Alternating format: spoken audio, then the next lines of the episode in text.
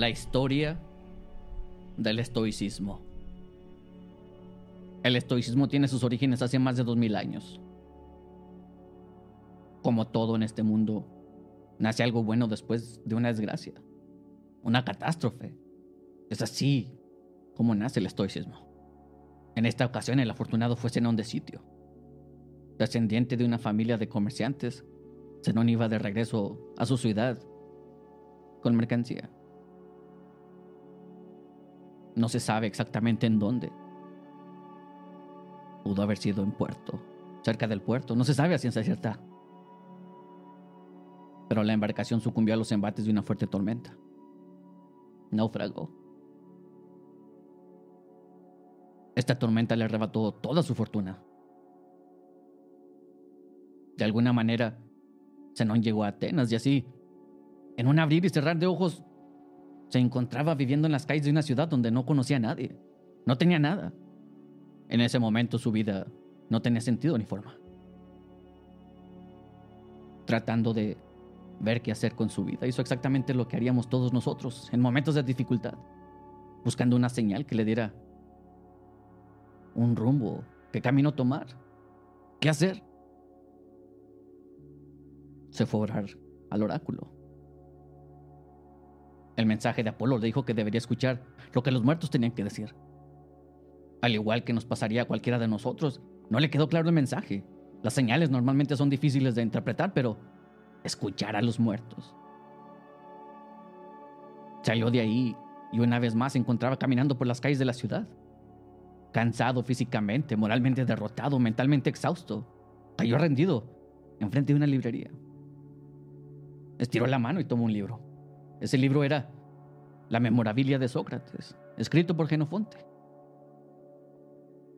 En ese libro encontró la historia de la decisión de Hércules, en donde el héroe de la historia se encuentra en un momento que decidiría lo que haría el resto de su vida. Iba a tomar el camino de una vida fácil o una vida difícil.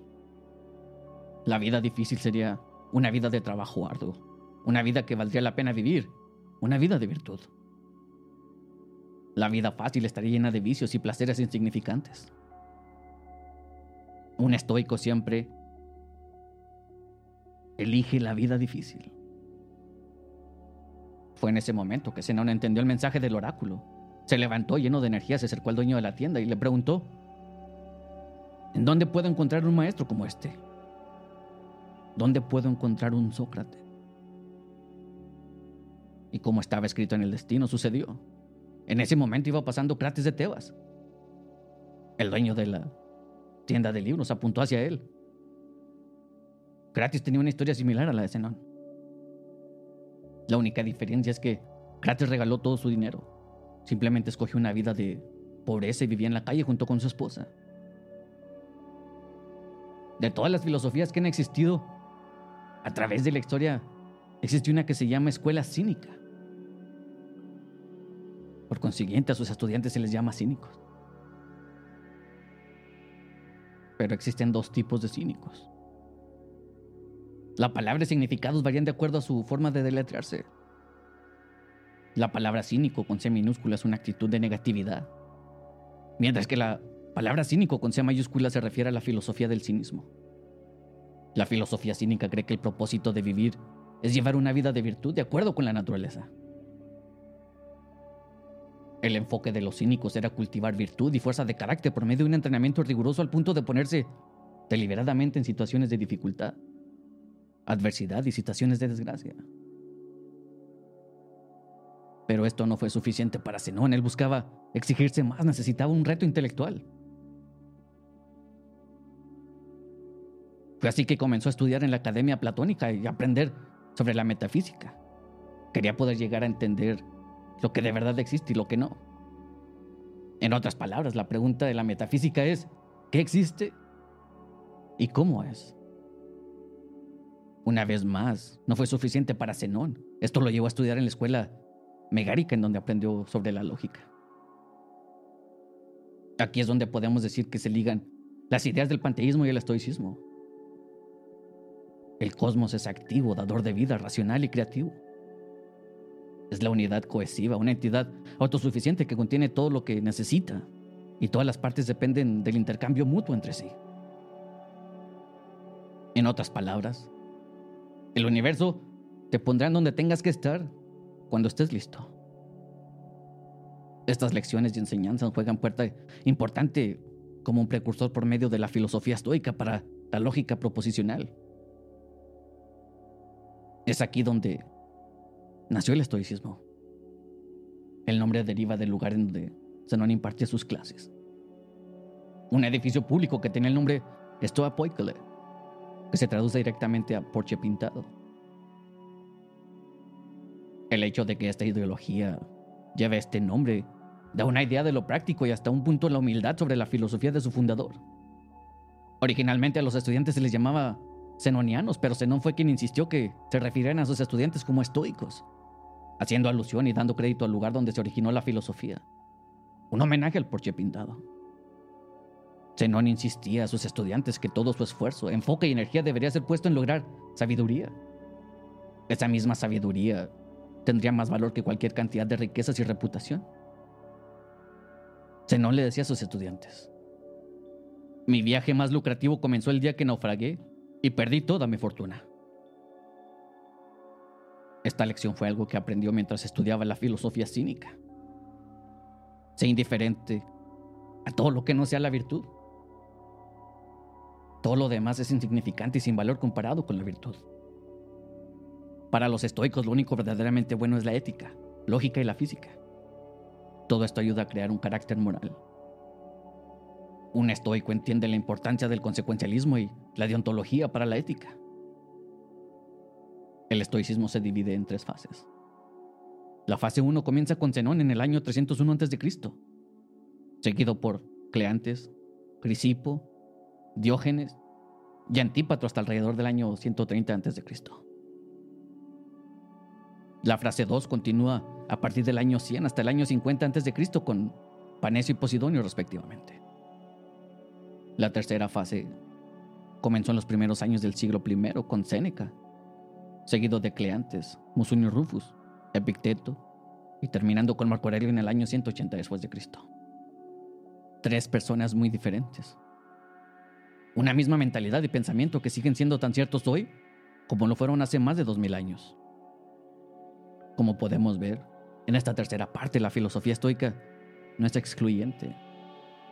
No tiene requerimientos específicos para determinar quién la puede estudiar o no. Estaba abierta para todos. Tenemos a Séneca, un diplomático romano. Epicteto, que fue un esclavo los primeros 30 años de su vida. Y Marco Aurelio, el último emperador de lo que hoy son conocidos como los cinco emperadores buenos. Desde entonces, a través de la historia, hemos visto el estoicismo en gente de negocios, líderes de naciones, escritores, atletas, catedráticos. No existe un estereotipo a quien se le pueda apuntar y decir, ese es el modelo perfecto para representar un estoico. La intención y misión de un estoico es vivir de acuerdo con la naturaleza, con virtud y sabiduría. Para todos nosotros los humanos, la razón es nuestra facultad gobernante. Gobierna nuestras decisiones, evalúa nuestros pensamientos y sentimientos y nosotros podemos decidir si todo eso es bueno o malo, nocivo o saludable. Aprendemos a ver que nada es lo que parece y la realidad es lo que nosotros queremos que sea. Ese es nuestro poder de decisión. Es nuestra responsabilidad proteger la integridad nuestra habilidad de razonar y usarla de la mejor manera posible. Si utilizamos esta facultad gobernante, vamos a llevar una vida racional y así mostrar sabiduría. Los estoicos adoptaron las virtudes cardinales de Sócrates y ahora son los pilares de esta filosofía.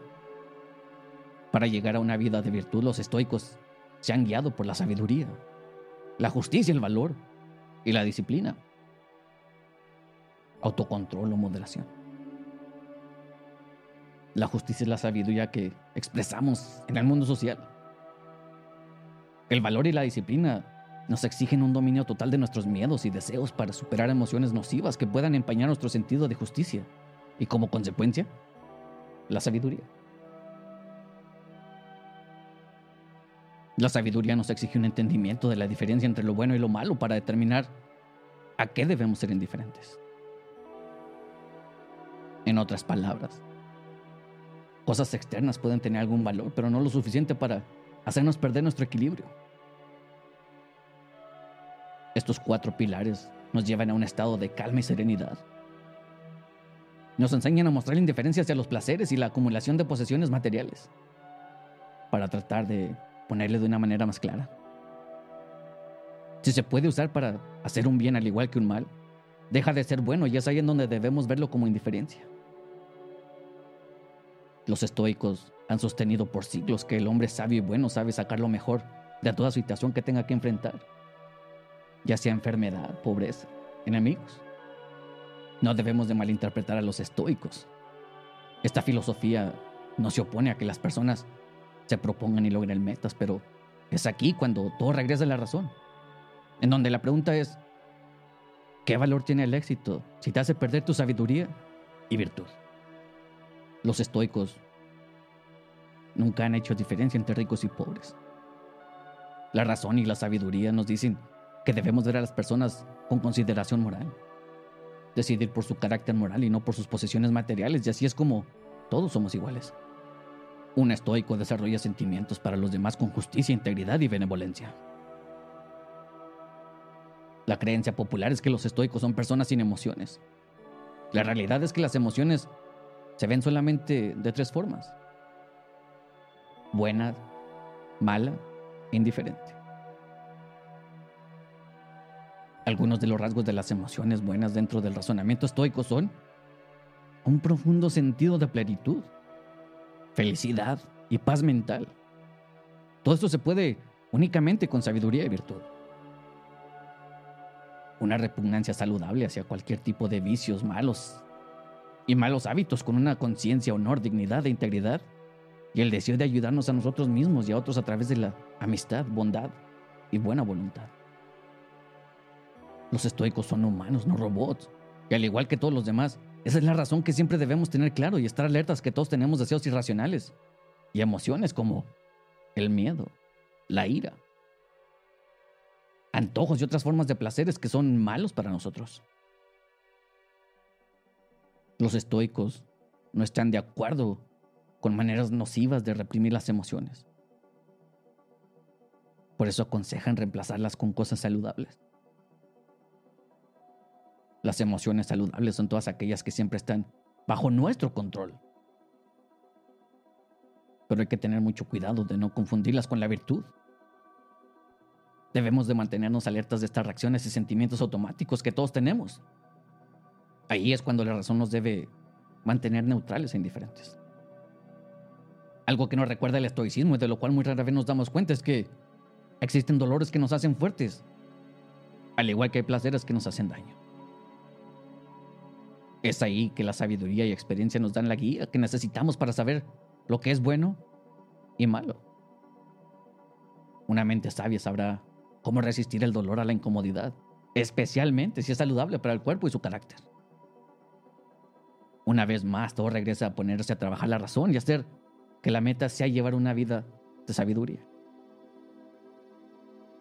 Un detalle a aclarar es que al igual que los cínicos existe una diferencia entre el estoicismo y el estoicismo. El estoicismo con E minúscula denota los rasgos de una personalidad, de mente fuerte con la habilidad de resistir el dolor y la adversidad sin mostrar emoción, mientras que el estoicismo con E mayúscula se refiere a toda la filosofía. Las emociones y resiliencia son solo una parte de todo lo que la palabra con E minúscula ignora.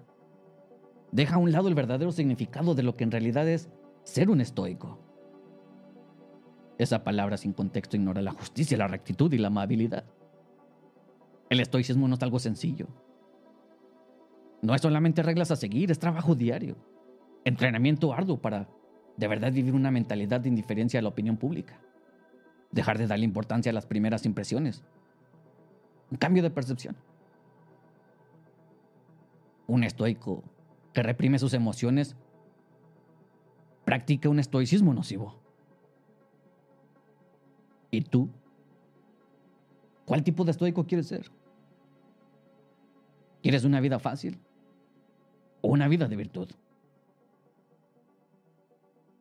Gracias por tu tiempo y atención. Hasta el próximo episodio.